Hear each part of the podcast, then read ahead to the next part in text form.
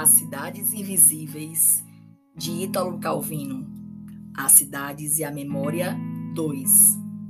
Homem que cavalga longamente por terrenos selváticos sente o desejo de uma cidade.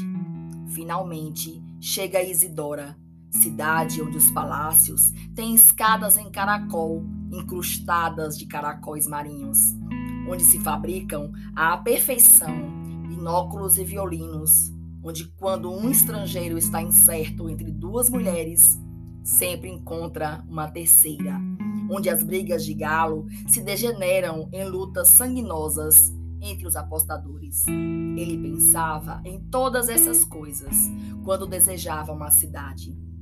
Isidora, portanto, é a cidade de seus sonhos, com uma diferença. A cidade sonhada o possuía jovem.